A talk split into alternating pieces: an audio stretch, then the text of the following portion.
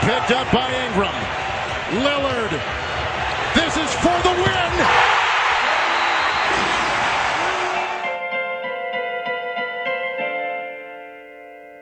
Fala galera que acompanha o For the Win. Eu sou o Gera Lobo e seguimos aqui a nossa série com os podcasts sobre os 30 times usando a temporada 2019-2020 da NBA. Hoje é mais um episódio dessa excelente série, né? E hoje vamos falar da equipe que foi uma, não que eu digo uma surpresa, mas foi uma equipe que fez uma temporada fantástica, terminou com a melhor campanha, temporada 2018-2019 na temporada regular, que foi o Milwaukee Bucks, de Giannis Antetokounmpo. Para falar aqui comigo, pra gente bater um papo legal sobre o Milwaukee Bucks, eu tô aqui com o Luigi Santos, do arroba Bucks Brasil. E aí, Luigi, tranquilo? Bora bater esse papo sobre timaço? Tranquilo. E aí, rapaziada, fala galera. Aqui é o Luigi Santos, né? O Luigi do Bucks Underline Brasil, sou a DM principal desse perfil, né? E vamos lá falar de Bucks. Massa. Pois para começar aqui, antes da gente entrar fundo, né, nessa temporada que vem agora, nessa temporada 2019-2020, vamos falar um pouco da uma temporada, né, temporada 2018-2019, fez com que a equipe que não era uma das cotadas para terminar na primeira colocação da Conferência Leste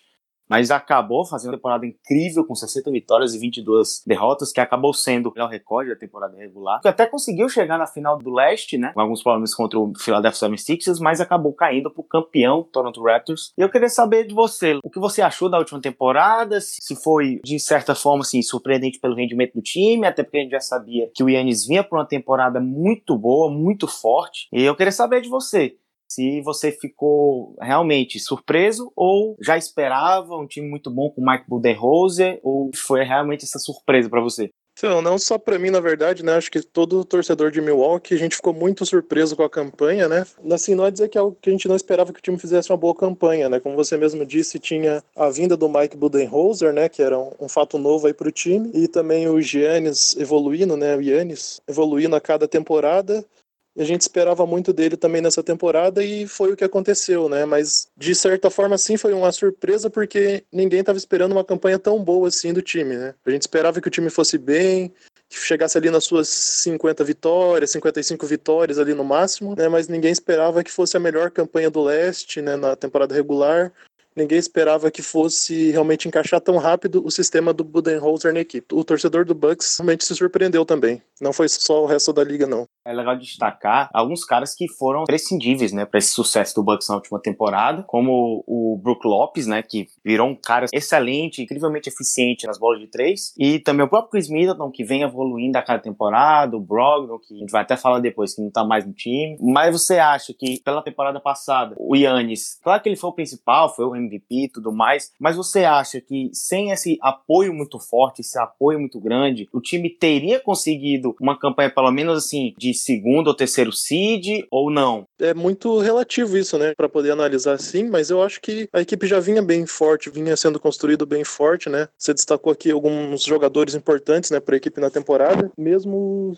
sem o, o Budenholzer, talvez fizesse uma campanha é muito boa, mas foi uma junção de fatores ali que contribuiu para ser a melhor campanha, né, do leste. Não foi só o Yannis, não foi só o Budenholzer, não foi só o Middleton, não foi só o Brogdon, foi tudo isso junto de uma maneira que muita gente não esperava que fosse encaixar tão bem e tão rápido. E na verdade foi isso que aconteceu. Uma coisa também tem que ser falado, que pouca gente fala, é do nosso atual GM, né, o John Horst. Ele veio buscando peças que a gente achava que ah, talvez não fossem tão imprescindíveis, mas acabou montando um elenco muito forte também, e ao redor do Yannis principalmente, né? Já tinha o Yannis, o Middleton e o Brogdon, mas ele foi juntando mais peças, né? Trouxe aí o Brook Lopes, depois trouxe o Mirotic ao longo da temporada, né? E vem sempre procurando trazer peças boas para formar ali o conjunto do Bucks e tem dado muito certo por enquanto, né? Foi uma campanha muito boa, mas com vários fatores que acabaram se somando para poder fazer com que o Bucks chegasse ao topo do leste. E só para fechar essa primeira parte aqui, né? Sobre a temporada passada, como você disse, você até ficou meio surpresa, né, com essa grande campanha, essa primeira colocação no leste e tudo mais, mas assim, ficou aquele gostinho de dava para ter chegado na final contra o Toronto Raptors. Acho que, se eu não me engano, o Bucks venceu, né, na temporada regular, mas ficou aquele gostinho de que dava para ter chegado na final ou ter perdido pro Toronto Raptors que, assim, entre aspas, em tese, né, é um time melhor, ficou de bom tamanho, de já chegar longe dessa forma, já chegar numa final de leste, é algo que não era esperado. Não, não vou dizer que ficou de bom tamanho, né, porque se a gente for analisar só números, né, só estatísticas, a gente poderia ver que esse time realmente fez uma campanha muito especial, merecia algo melhor, mas não só por isso também. O time vinha muito entrosado, vinha jogando muito bem, mas vamos dizer que faltou algo ali naquela final de conferência, né, contra o Raptors. É, muita gente fala de experiência, né? Querendo ou não, essa foi a primeira vez né, que esse time conseguiu passar de uma série de playoffs, né? Eles evoluíram o necessário, conseguiram fazer mais do que a torcida esperava, mas da maneira como eles perderam, a gente podia né, imaginar que um pouquinho mais de experiência ali, um pouco mais de calma ali, né, algo mais mental ali poderia ter ajudado essa equipe a ter chegado a uma eventual final. Agora passando mais para frente, né? Vamos já focar nessa temporada que tá por vir aqui, mas Vamos falar um pouco desse elenco, desse roster do Milwaukee Bucks, que não mudou drasticamente, né, por assim dizer. O principal movimento na off-season foi a renovação do Chris Middleton, né, que ganhou um contrato máximo, mas trouxe alguns jogadores interessantes para a composição de elenco, né, como o Robin Lopes, um cara diferente do irmão do Brook Lopes, é um cara que protege unicamente o área grande fator dele, briga lá dentro, não tem medo de do jogo físico. Tem o Kyle Korver, que nesse elenco, né, que a gente sabe, vai ser importantíssimo para matar a bola de fora, é uma equipe que espaça bem a quadra. O próprio Wesley Matthews, que é um veterano, né, que sabe defender, é um two-way, claro, não é o mesmo two-way da época de Portland Trail Blazers, mas eu queria saber né, sobre esse elenco. Você acha que a equipe que manteve a base, a grande perda foi o Brogdon, que vai ser realmente uma perda gigantesca, mas você acha que a equipe conseguiu se reforçar legal? Acho que trouxe peças para evoluir, como você disse, até trazer uma experiência mais nesse time, porque o Robin Lopes, o Wesley Matthews e o Kyle Korver são veteranos, são caras experientes que vão ser importantes, né? Nesses momentos mais decisivos, o próprio playoffs. Como eu disse, né? Falei do nosso GM atual, John Horst, né? Ele vem trazendo peças muito interessantes para a equipe, né? E conseguiu se livrar de alguns contratos não eram tão agradáveis assim para o time, né? Conseguiu se livrar, por exemplo, do Tony Snell, Tom Maker, né? Alguns jogadores que estavam no Bucks, mas não tinham contratos tão bons e mesmo o Maker não tinha evoluído o tanto necessário, né? Para continuar no time. E, então ele vem fazendo um trabalho para conseguir boas peças, né? Numa dessas teve a questão do Brogdon, né? Que foi uma peça fundamental na temporada passada. Jogou muita bola, acabou se machucando ali pro finalzinho da temporada, perdeu alguns jogos de playoffs, né? Perdeu a primeira série inteira, mas era visto como uma dos três jogadores fundamentais do Bucks ali naquele time. Não tem como a gente dizer que, ah, perdeu o Brogdon e tá tudo bem, né? Ele foi realmente uma perda bem sentida, principalmente a torcida sentiu muito, né? Mas eu vejo de uma forma muito positiva essa vinda de outros reforços, né? Como você falou, veio aí o Robin Lopes, né? Que é o irmão do Brook, e a vinda do Robin por si só já ajuda muito, porque o elenco da temporada passada, que fez uma campanha espetacular, mas não tinha exatamente um jogador com as características do Robin Lopes, né? O segundo pivô na posição ali para poder descansar o Brook, né? Porque saía o Brook dos jogos, entrava o Ilyasova, que era um ala pivô ou entrava o DJ Wilson, também outro ala pivô mais novo, né? Para tentar fazer a função de pivô ali.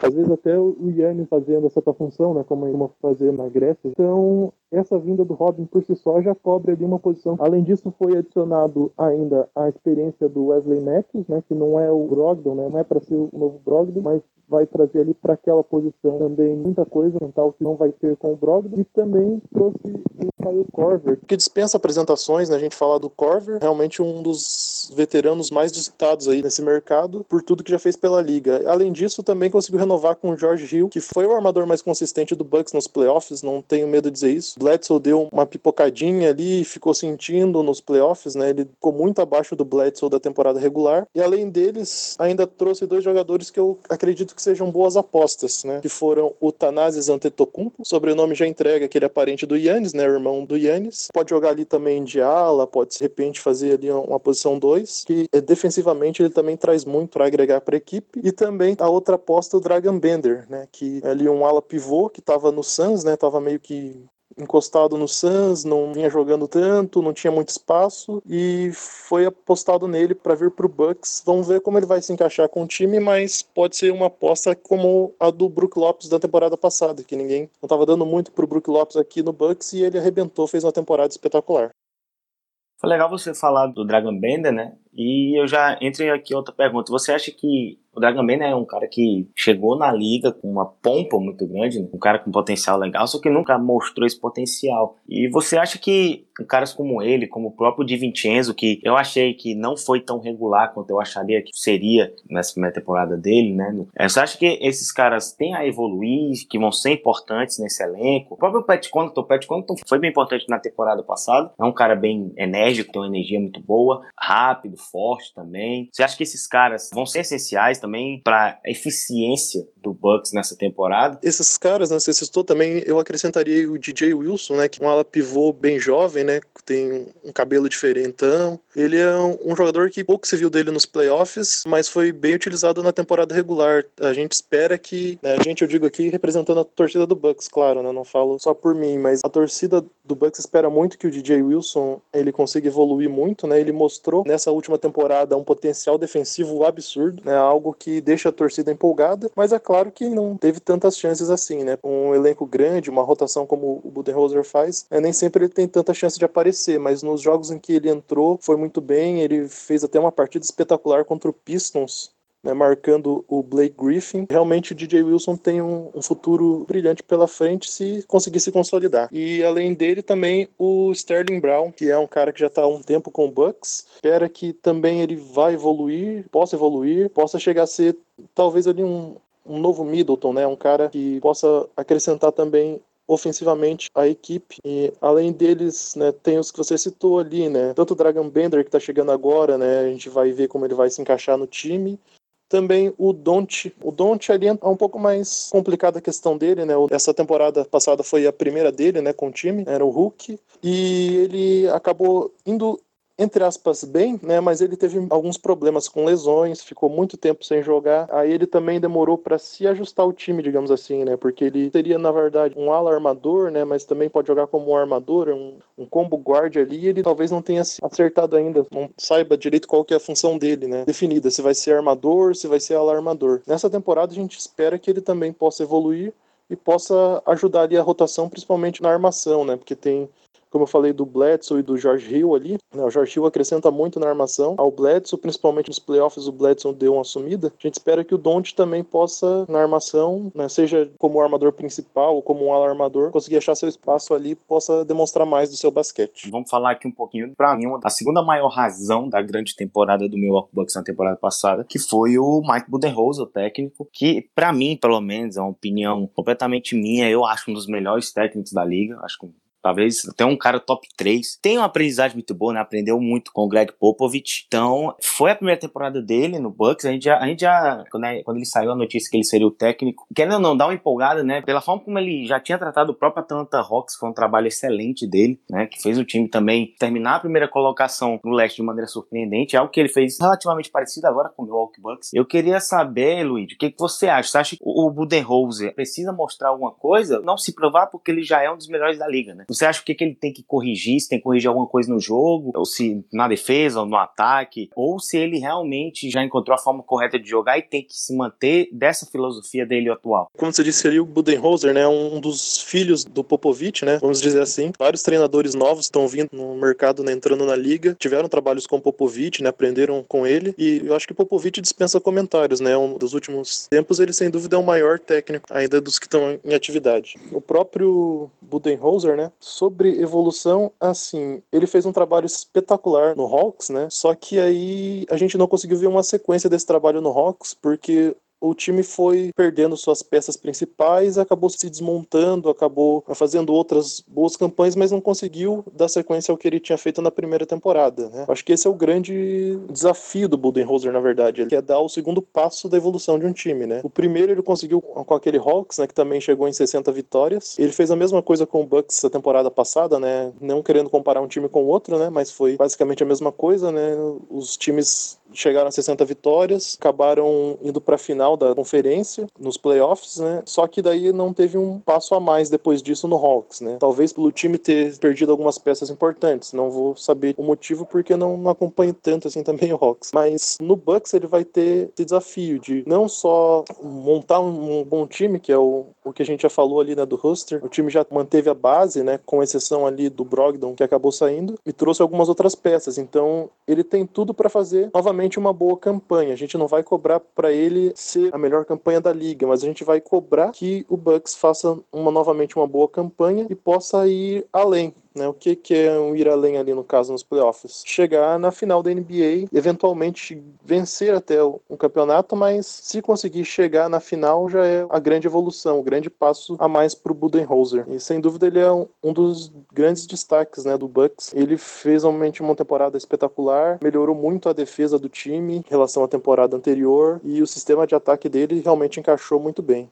Acho que não tenho o que dizer sobre o Budenholzer, né? Ele é um grande técnico, já provou isso. Eu acho que ele precisa só desse passo a mais na, na carreira dele, que seria chegar num outro patamar, para atingir um outro patamar daí como técnico. É, eu, eu, também acho a mesma coisa. Eu acho que falta pro Budenholzer é pelo menos chegar numa final para ser ainda mais reconhecido, né? Porque todo mundo fala de grandes técnicos da liga atualmente, o próprio Popovich, o Brad Stevens, o Rick Carlisle, do Dallas Mavericks, já tem título também. Tem gente que não fala muito do Budenholzer exatamente por não ter chegado em uma... Chegou em final de conferência com o Hawks e com o Bucks, terminou em primeiro no leste, mas não conseguiu chegar em final. E só voltando um pouco, ainda para falar um pouco desse elenco, queria saber uma opinião sua, porque o Brogdon era o titular, né, desse time, era um cara extremamente importante, um belíssimo jogador, saiu pro Indiana Pacers. Eu queria saber quem você colocaria para ser titular no lugar deles. Você botaria, por exemplo, o Bledsoe e o Rio juntos, esse combo guard aí, ou colocaria outro jogador nessa posição, o próprio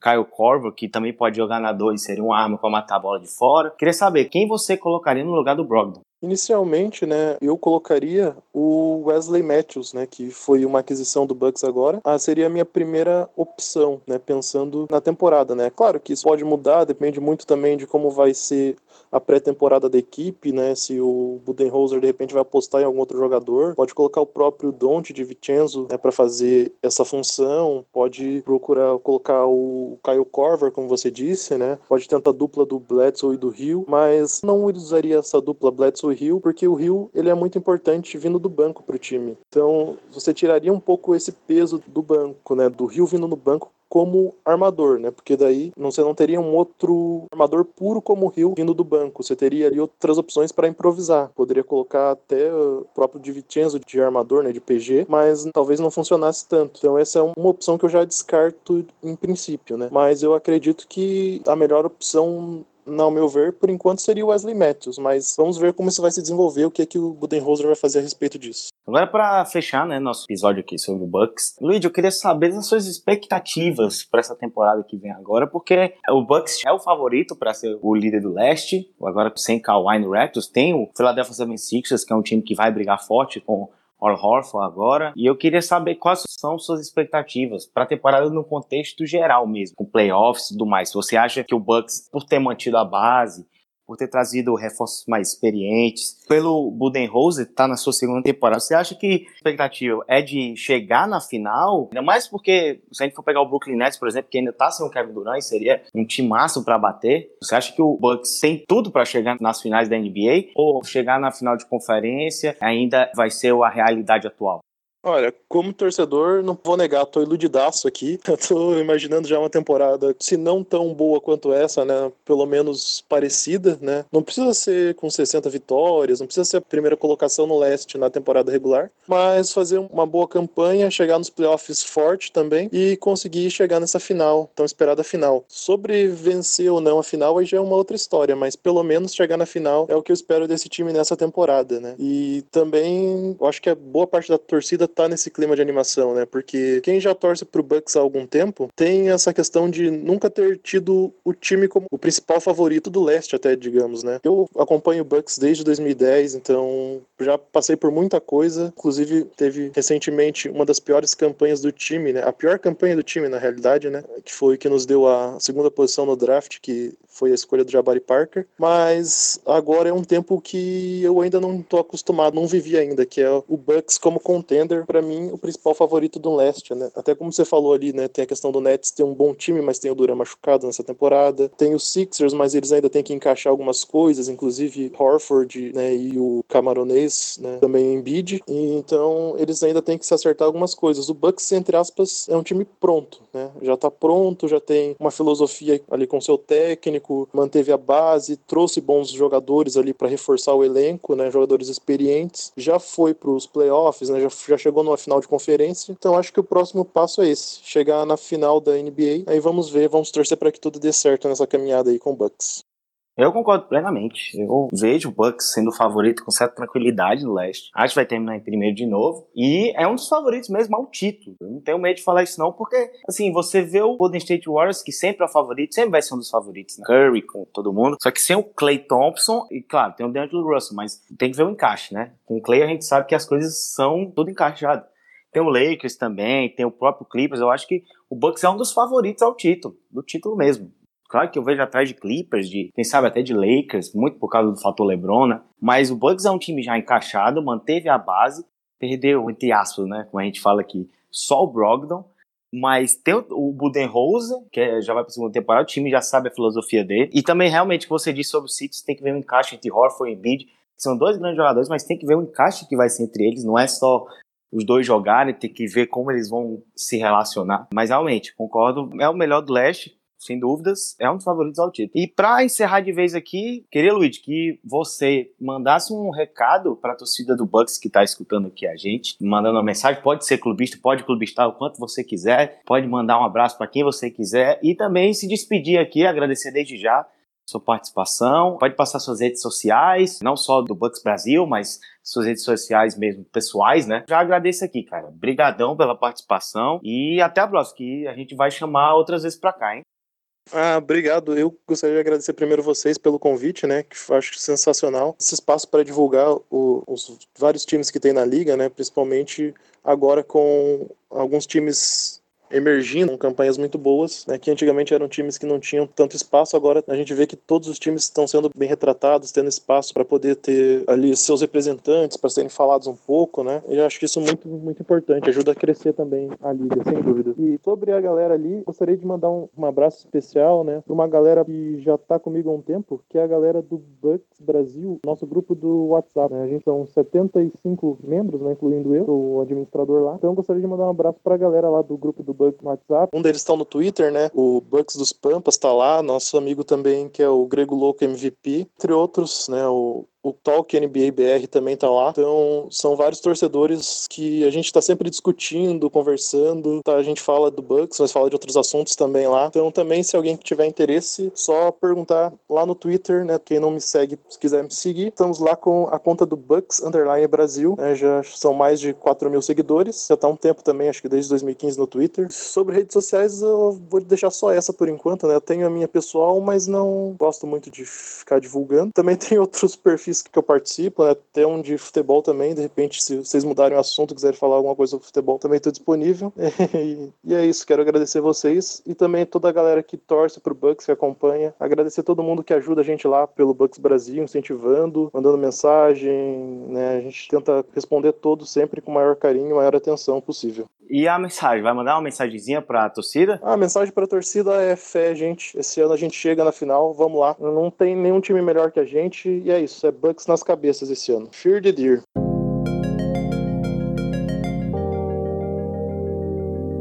É isso aí. Bom, obrigado a todos que escutaram o podcast até aqui, torcedores Claro que tem muito mais torcedor do Bucks, mas todos os amantes da NBA, sigam o Foda Win, sempre bom lembrar. Sigam o Foda Win nas redes sociais, no Twitter, arroba underline no Instagram, arroba Win Oficial, estamos crescendo muito lá e precisamos da ajuda de vocês também, porque vocês fazem a gente crescer e tudo mais, a gente agradece muito isso. E também, fiquem ligados, vai sair cada vez mais episódios sobre todos os times. Todos os times a gente está fazendo um trabalho para trazer o melhor para você. Então fiquem ligados que vai ter muita coisa boa ainda por vir. Um abração, moçada, e até a próxima.